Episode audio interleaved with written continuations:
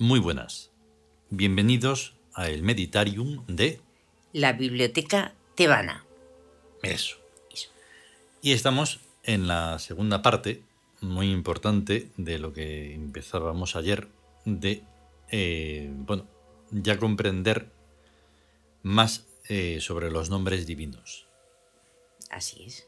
Y entonces el, el espectro es inmenso, ¿vale? Porque, claro, como eso no tiene mayor sentido fuera de lo, de lo tebano, en lo cotidiano no hay nada. No, Pero no hay nada ni, ni de divino, ni de no divino, ni de nada, no hay nada. nada ni se les pasa por la cabeza tampoco. Nada. Nada.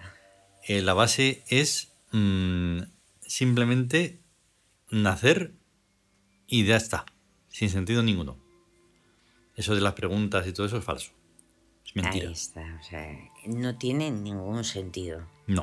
O sea, Para ello, lo que si fuera así, Y lo que se hace y Claro. punto. en esa búsqueda, mm, ahí ya, ya en esa búsqueda hay algo, Claro. ya empieza algo. Pero Sí, realmente sí, no lo es, porque lo único que se. mm, a lo que se lleva, a lo que se llevan es a empujarse. Un empuje. Ah, venga, que te Sí. toca esto, venga, que te toca lo otro. Y tú dices, pero ¿y yo como.? No, tú como, nada. como una cinta transportadora que les va Exacto. llevando por un paisaje. Ahora esto, ahora esto, ahora esto. Pero ahora el esto. yo. Es- Ah. es Si te de, ¿qué, preguntaras por el yo, ya la cosa cambia. Claro. Radicalmente. Y entonces empieza todo esto que estamos hablando. Claro. Y entonces tienes que encontrar una respuesta, hallar puertas, etcétera, etcétera, etcétera. Ya, Claro. ya está. Sobre todo también preguntarse, pero eh, Mm. ¿yo soy lo que dicen o lo que yo soy de Pero verdad mucho ojo. o cómo? Mucho ojo, porque hay puertas falsas. Eh, Y también, entonces También. se acabó. Uh. Está- estás aún peor Sí. que los que van en automático. Sí, porque luego están los buscadores del yo. Claro. Los misterioseros, los que piensan, creen, y eso sí, los que creen que creen, los que mm, piensan que saben, en fin, Los Mm. que creen que saben. un, un aturullamiento que eso no hay quien lo deshaga. Así que lo mejor es mm, prestar mucha atención a todos Sí. los símbolos y todo eso y a Sí. ver cómo es eso. Y entonces nosotros es lo que estamos intentando hacer, Eso. de una manera controlada y en orden. Vamos con ello, por Vamos. favor.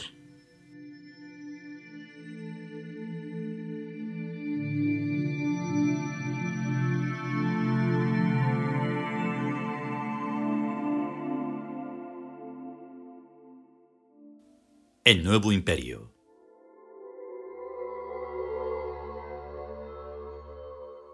El yuro de los nombres. Tercero. Los nombres divinos. Segunda parte.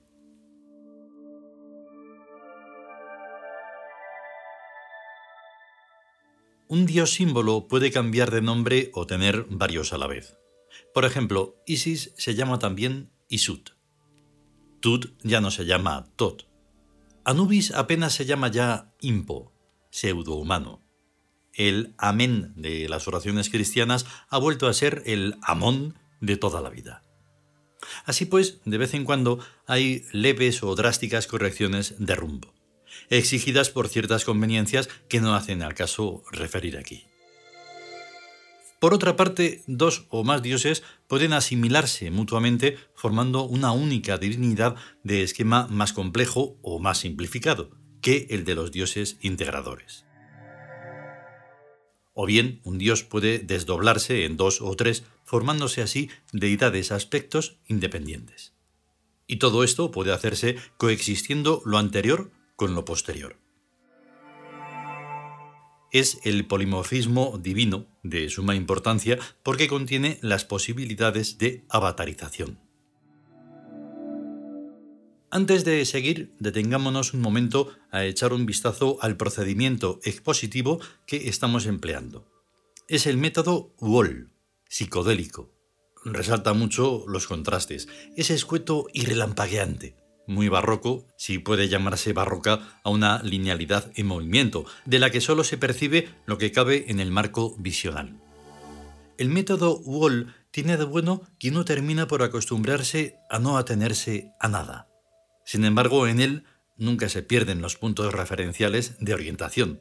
Estamos hablando de polimorfismo divino, aunque se empleen súbitos cambios de cromatismo formal que varían la escenografía continuamente, tendentes al desorientismo de lo episódico. Bien, eso es lo que hace un dios centelleantemente para batarizarse. Un relampagueo que va declinando todas las formas intermedias entre la pura abstracción y un cuerpo de carne y hueso en un marco sólido y cotidiano. Si la velocidad fuera menor, se notaría la continua superposición de planos, como en transparencias, igual que ocurre si se avería el motor de una cámara de cine y va más despacio. Pero el motor no suele avariarse. Como los monofisitas no conocían el cinematógrafo, tuvieron que enzarzarse en disputas teológicas que no conducían a nada positivo. Porque no era cuestión de distingo, sino de simple mecánica. Al fin y al cabo, las más sólidas sustancias son átomos, menos que polvo, solo que se mueven con mucha velocidad. Así pues, un dios puede perfectamente ser un símbolo abstracto y universal, un arquetipo, y al mismo tiempo una persona de carne y hueso o una estatua. Un ídolo de piedra, madera, metal o carne, de átomos. Ahora bien, la clave de lo que sea o pueda ser está en el nombre. Una letra de más o menos varía radicalmente las cosas. Por eso se tiene mucho cuidado con los nombres de los dioses. No vaya a ser que se avataricen fuera de control. Un tal evento sería una verdadera catástrofe. Sería. El control tiene incontables circuitos de reserva, capaces de ponerse en marcha automática y sucesivamente para desviar a un improbable dios incontrolado a órbitas inofensivas. No cabe la menor duda de que los dioses que llegan a la Tierra tienen el visto bueno de arriba. Estudiemos ahora a los nombres divinos de carne y hueso. Un señor cualquiera, o una señora, se siente un poco raro. Nota, por ejemplo, que tiene gustos extraños o intereses fuera de lo común. Tiene equilibrio y está adaptado, pero es como si el mundo que le rodea no fuera su verdadero mundo. Entonces presenta su instancia y se hace el rito del nombre. De este rito ya hablaremos, pero supongamos que sí, que efectivamente se hace y aparece el nombre. Desde ese mismo momento, el señor de tal o la señora de tal comienza a ser una entidad arquetípica, y es así como hay que verle. Su nombre humano deja de interesar, igual que sus circunstancias. Es un dios o diosa viviente, y ya está. ¿Qué ha ocurrido? ¿Es que acaso se ha llamado a un pajarito invisible y se le ha posado encima? En cierto modo, así es. Se ha invocado su trascendencia, y ésta ha venido. Pero, en otro cierto modo, lo que se ha hecho ha sido profundizar en el abismo de esa persona hasta encontrar su esquema central psicobiológico. Lo que está arriba es como lo que está abajo. Decían los antiguos, seguramente pensando en que los planetas eran también de Tierra, pero acertaron si lo aplicamos a trascendencia y psicología. La divinidad o se lleva dentro o no está en ninguna parte pero ciertamente el rito halla los parámetros, generalmente tres, cuya prolongación hasta el infinito constituye la divinidad de esa persona. Entonces, una vez hallado el nombre, ¿es por ello un dios? Hmm, ¿Qué va a serlo?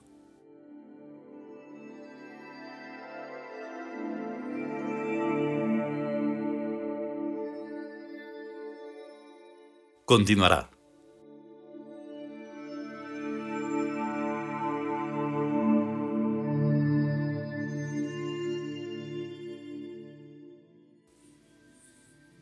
Pues sí, ahí quedaba porque queda la tercera parte para no hacer esto más largo y más confuso, más difícil, porque sabemos que lo es. No pasa nada. Para eso está el poder dividir los capítulos, que también va a, dar, igual. Por más cortos que los hagas, sigue siendo igual de complicado. Complicado por densidad. Sí, y enrevesado, porque claro, dice, pero ¿cómo? Claro. Entonces, que te quedas en el nudo, no puedes. Claro, teniendo en cuenta que todo es mentira en el mundo Claro. humano, Ujú. o sea, es que se- son palabras pero que tienen un significado pues que no es Ahí el está. que es. Y luego además mezcladillo todo bien, con todos los misteriosismos que hay, con todas las Sí. posibilidades esas, yo qué sé, yo ni siquiera los nombro, porque no tiene sentido, de que algo saben, de que hay algo misterioso, hay algo, hay algo. Hay algo. No, hombre, claro que hay algo, Algo, pero que claro es ese que algo. Tendrá que ser algo pero, concreto. Pero si no les vale para ganar dinero, para engordar su ego o para está, hacer mm, sus cositas, Es- no sé. tienen que ser guruses, pero guruses tremendos. tremendos, pues no, si no eso no. Aquí lo más, lo más, lo más importante es tener bien sabido, tener bien comprendido, sin que sea dogma, ¿eh? porque esto tiene una explicación y las estamos dando, no es porque sí, que los nombres son algo muy serio.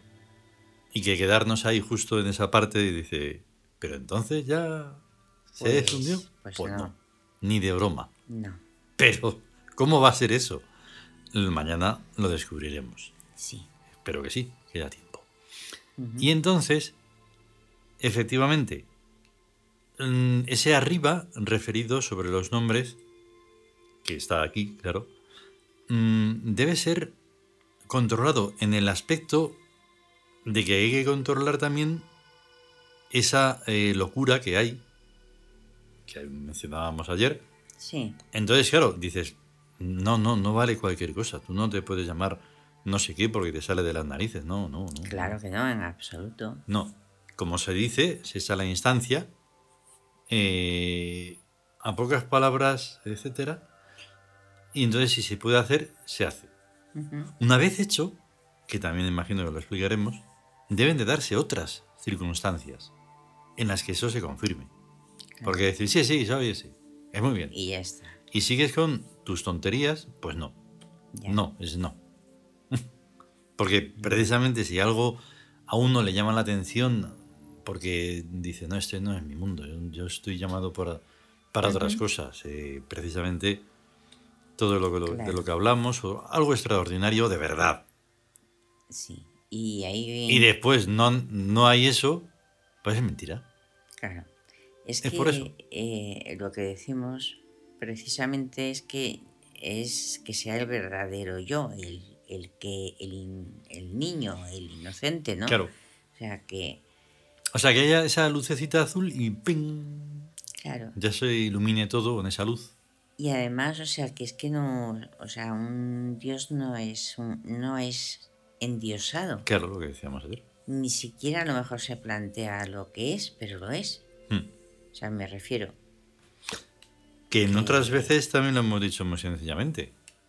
Sencillamente una buena persona. Una buena persona eso. Pero hay tan pocas, tan pocas, tan pocas honesta, de verdad, de manera normal, como en lo que ocurre en, en Siete Almas. Sí, sí. Esas personas que son buenas, incluso aunque no les estén mirando ni nada, lo son. No tienen que hacer el paripé, no es un teatro, no es... Lo son. Claro, no tienen que tener ni, ni unos preceptos ahí, ni unas leyes, ni, Mm. ni unos catecismos de tremendos ahí, de no sé qué, y unos, y unos rituales, y que dices, No, no, no, son no. buena gente, y son Mm. buena gente aunque estén Ahora, ¿qué ocurre? trabajando poniendo ladrillos. Sí, sí, sí, exactamente. Lo bueno sería que dejaran, se mm, pudieran expandir su alma, su ser, Sí, al saber eso. En este caso, pues alguien se lo comunicara, ¿no? Pues mira, esto es ser un dios. ¿Cómo? ¿Qué eso cómo va a ser? No, tranquilo, no pasa nada. ya. Es normal. Eso es la divinidad, ¿sabes? O sea, algo que hace las cosas bien, Ahí está. para el bien, Es- por el amor. Por el amor. Ahí Y está. ya está. Ah, eh, es por lo que decíamos de que cargan una palabra, la cargan de un significado que no es el que corresponde a esa palabra. claro. Entonces ellos inventan una cosa que llaman Dios y ya piensan que eso es así, como otras palabras, que dices, ponen el, esta palabra, Mm. ¡pum! Y entonces ya, como que eso es lo que se dice, lo que se dice de ello. No, no. tiene que ser fáctico, tiene que ser real, Pero tiene que actuar.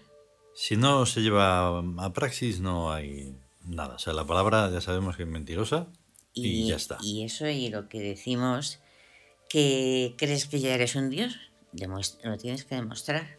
No Claro. es que ya lo seas, pero además en cada momento, en cada instante y durante toda Mm, tu vida. Demostrarlo. Mostrarlo en la evidencia. En la evidencia, sí. Nada de, pues eso, palabritas y qué bien. o qué sea, mono. con hechos, el lenguaje fáctico, que es el de verdad.